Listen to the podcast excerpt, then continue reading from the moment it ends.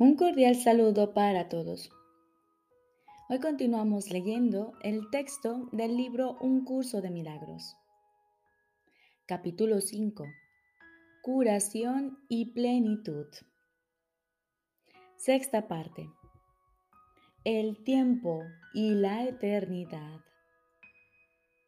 Jesús nos dice, Dios en su conocimiento no está esperando pero a su reino le falta algo mientras tú esperes.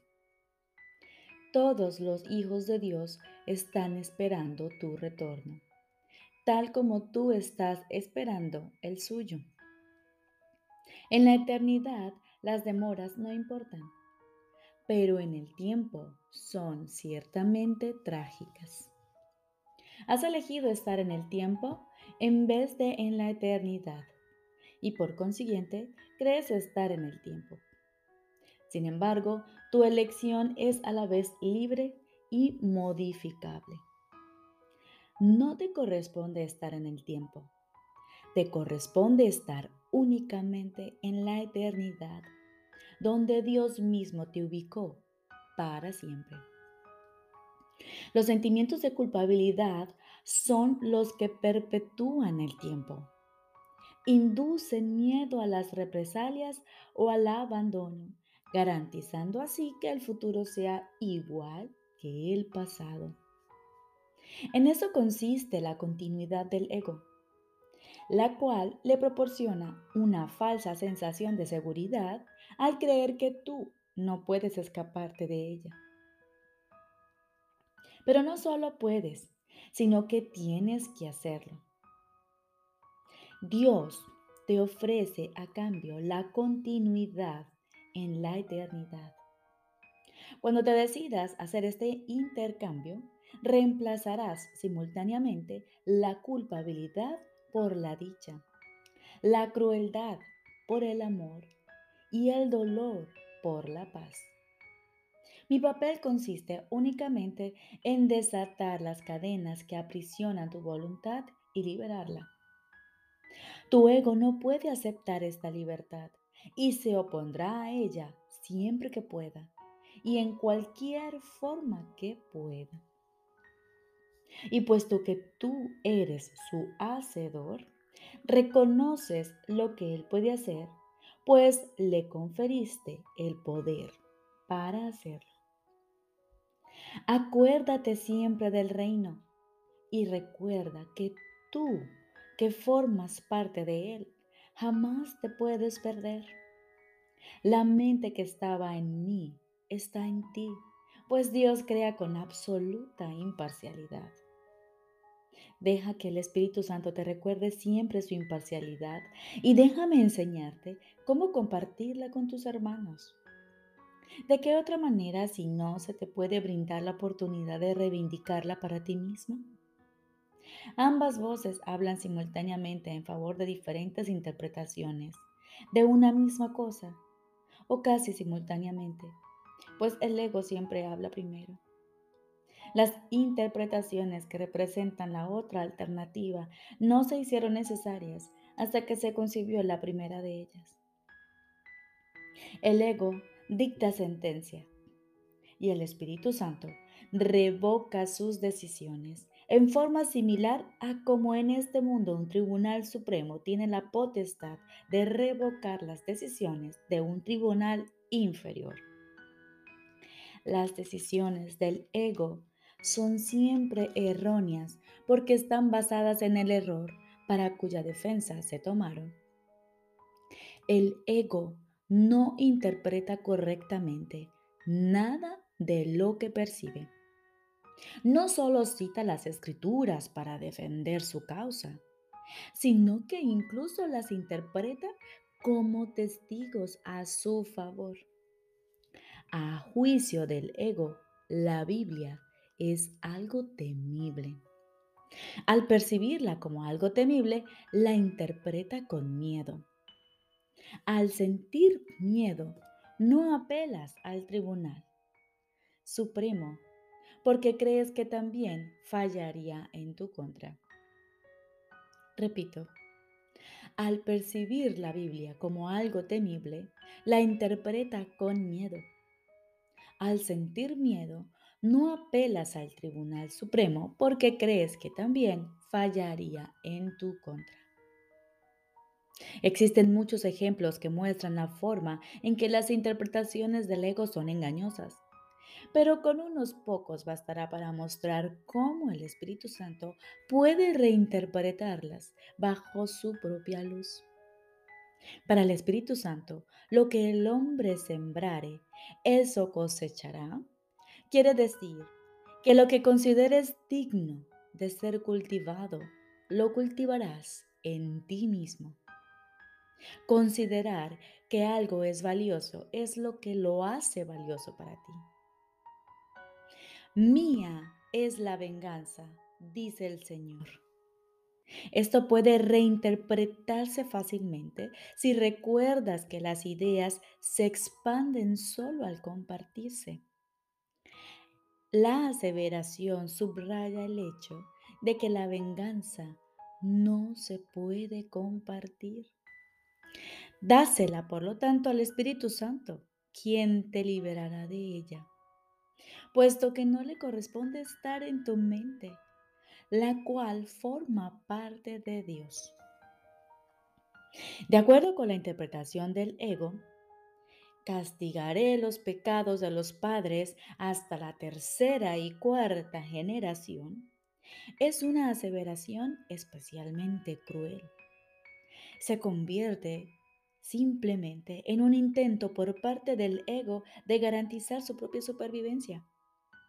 Para el Espíritu Santo, la frase significa que en las generaciones posteriores, Él todavía podrá interpretar lo que las generaciones previas habían entendido mal, anulando así la capacidad de dichos pensamientos para suscitar miedo. Los impíos perecerán se convierte en una declaración de expiación si se entiende la palabra perecerán con el significado de serán desechos. Todos los pensamientos no amorosos tienen que ser desechos. Palabra esta que el ego ni siquiera puede entender. Para el ego, deshacer significa destruir. El ego no será destruido por porque forma parte de tu pensamiento. Pero como no es creativo y es por consiguiente incapaz de compartir, será reinterpretado de otra manera para así liberarte del miedo. La parte de la mente que le diste al ego regresará simplemente al reino donde toda ella le corresponde estar. Puedes demorar la compleción del reino, pero no puedes introducir el concepto de miedo en él. No tienes por qué temer que el Tribunal Supremo te vaya a condenar.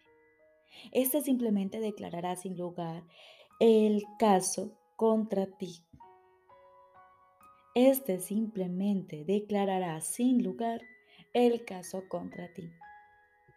No puede haber caso contra un hijo de Dios y todo testigo que da fe de la culpabilidad de las creaciones de Dios está levantando falso testimonio contra Dios mismo. Repito, no puede haber caso contra un hijo de Dios y todo testigo que da fe de la culpabilidad de las creencias de Dios está levantando falso testimonio contra Dios mismo. Apela jubilosamente todo lo que creas al propio Tribunal Supremo de Dios, ya que éste habla por él y por consiguiente lo que afirma es la verdad. Declarará sin lugar el caso contra ti. No importa cuán cuidadosamente lo hayas preparado. Lo podrás haber planeado a prueba de todo, pero no está a prueba de Dios. El Espíritu Santo no le dará audiencia, pues Él solo puede dar testimonio de la verdad. Su veredicto será siempre tuyo es el reino, porque el Espíritu Santo te fue dado para recordarte lo que eres. Cuando dije, yo he venido como una luz al mundo, lo que quise decir fue que vine a compartir la luz contigo. Recuerda mi referencia al espejo tenebroso del ego y recuerda también que dije, no mires ahí. Todavía sigue siendo cierto que es a ti a quien le corresponde decidir dónde has de buscar para encontrarte a ti mismo. La paciencia que tengas con tu hermano es la misma paciencia que tendrás contigo mismo. ¿No es acaso digno un hijo de Dios de que se tenga paciencia con él? He tenido infinita paciencia contigo porque mi voluntad es la voluntad de nuestro Padre, de quien aprendí lo que es la paciencia infinita. Su voz estaba en mí, tal como está en ti, exhortándonos a tener paciencia con la filiación en nombre de su Creador. Ahora debes aprender que solo la paciencia infinita produce resultados inmediatos. Así es como el tiempo se intercambia por la eternidad. La paciencia infinita recurre al amor infinito y al producir resultados ahora hace que el tiempo se haga innecesario. Hemos dicho repetidamente que el tiempo es un recurso de aprendizaje que será abolido cuando ya no sea necesario. El Espíritu Santo, que habla en favor de Dios en el tiempo, sabe también que el tiempo no tiene sentido. Él te recuerda esto en todo momento porque su función especial consiste en conducirte de regreso a la eternidad y permanecer allí para bendecir tus creaciones. Él es la única bendición que realmente puedes dar, pues es verdaderamente bendito puesto que Dios te dio el Espíritu Santo libremente, tienes que darlo tal como lo recibiste.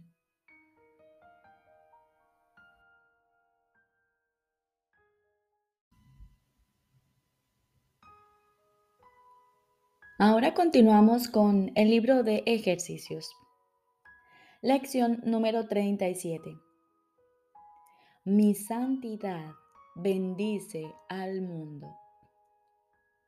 Mi santidad bendice al mundo. Esta idea contiene los primeros destellos de tu verdadera función en el mundo, o en otras palabras, la razón por la que estás aquí. Tu propósito es ver el mundo a través de tu propia santidad.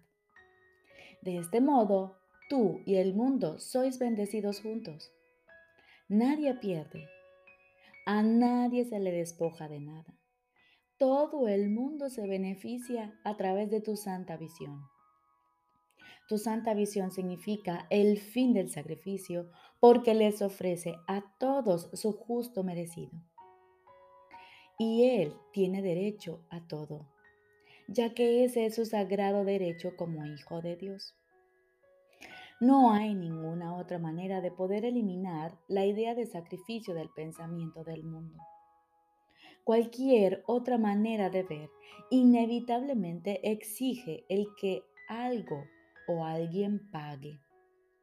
Como resultado de ello, el que percibe sale perdiendo y no tiene ni idea de por qué está perdiendo. Su plenitud, sin embargo, le es restaurada su conciencia a través de tu visión. Tu santidad le bendice al no exigir nada de él. Los que se consideran a sí mismos completos no exigen nada. Tu santidad es la salvación del mundo. Te permite enseñarle al mundo que es uno contigo, sin predicarle ni decirle nada sino simplemente mediante tu sereno reconocimiento de que en tu santidad todas las cosas son bendecidas junto contigo. Hoy debes dar comienzo a las cuatro sesiones de práctica más largas, las cuales han de tener una duración de 3 a 5 minutos cada una de ellas. Repitiendo la idea de hoy, a lo cual ha de seguir un minuto más o menos en el que debes mirar a tu alrededor a medida que aplicas la idea a cualquier cosa que ves. Por ejemplo, te sientas en un lugar cómodo o puedes hacerlo de pie. Respiras profundo y repites la idea para tus adentros. Mi santidad bendice al mundo. Mi santidad bendice esta silla. Mi santidad bendice esa ventana. Mi santidad bendice este cuerpo. Mi santidad bendice esta mesa.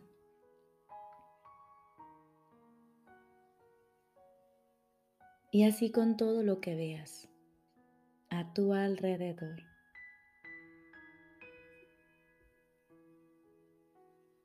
Luego cierra los ojos y aplica la idea a cualquier persona que te venga a la mente, usando su nombre y diciendo, mi santidad te bendice y menciona su nombre.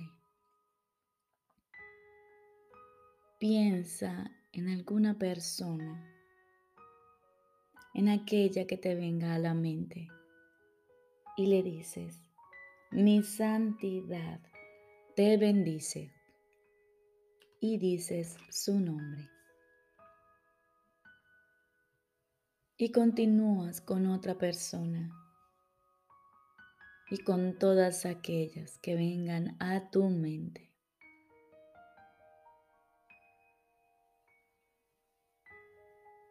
Puedes continuar la sesión de práctica con los ojos cerrados. O bien, abrirlos de nuevo y aplicar la idea a tu mundo exterior si así lo deseas. Puedes alternar entre aplicar la idea a cualquier cosa que veas a tu alrededor o a aquellas personas que aparezcan en tus pensamientos. O bien puedes usar cualquier combinación que prefieras de estas dos clases de aplicación. La sesión de práctica debe concluir con una repetición de la idea con los ojos cerrados, seguida inmediatamente por otra repetición con los ojos abiertos. Ojos cerrados, mi santidad bendice al mundo. Ojos abiertos, mi santidad bendice al mundo. Los ejercicios más cortos consisten en repetir la idea tan a menudo como puedas. Resulta particularmente útil aplicarla en silencio a todas las personas con las que te encuentres, usando su nombre al hacerlo. Es esencial que uses la idea si alguien parece causar una reacción adversa en ti. Ofrécele la bendición de tu santidad de inmediato, para que así puedas aprender a conservarla en tu conciencia. Recordemos, lección número 37. Mi santidad bendice al mundo. La idea de hoy debemos aplicarla en cuatro sesiones, cada una con una duración de más o menos 3 a 5 minutos. repitiendo la idea de hoy, primero con ojos abiertos, aplicándola a cada cosa que veamos. Luego cerramos los ojos y recordamos o traemos a nuestra mente algunas personas y le aplicamos a ellas esta idea mencionando su nombre. Y podremos alternar entre ojos abiertos y ojos cerrados. Y en el transcurso del día, aplicamos esta idea de la manera más frecuente posible a cada persona que nos encontremos, en especial aquellas que susciten en nosotros adversidad, desencanto, angustia, etc. Te deseo un feliz y maravilloso día.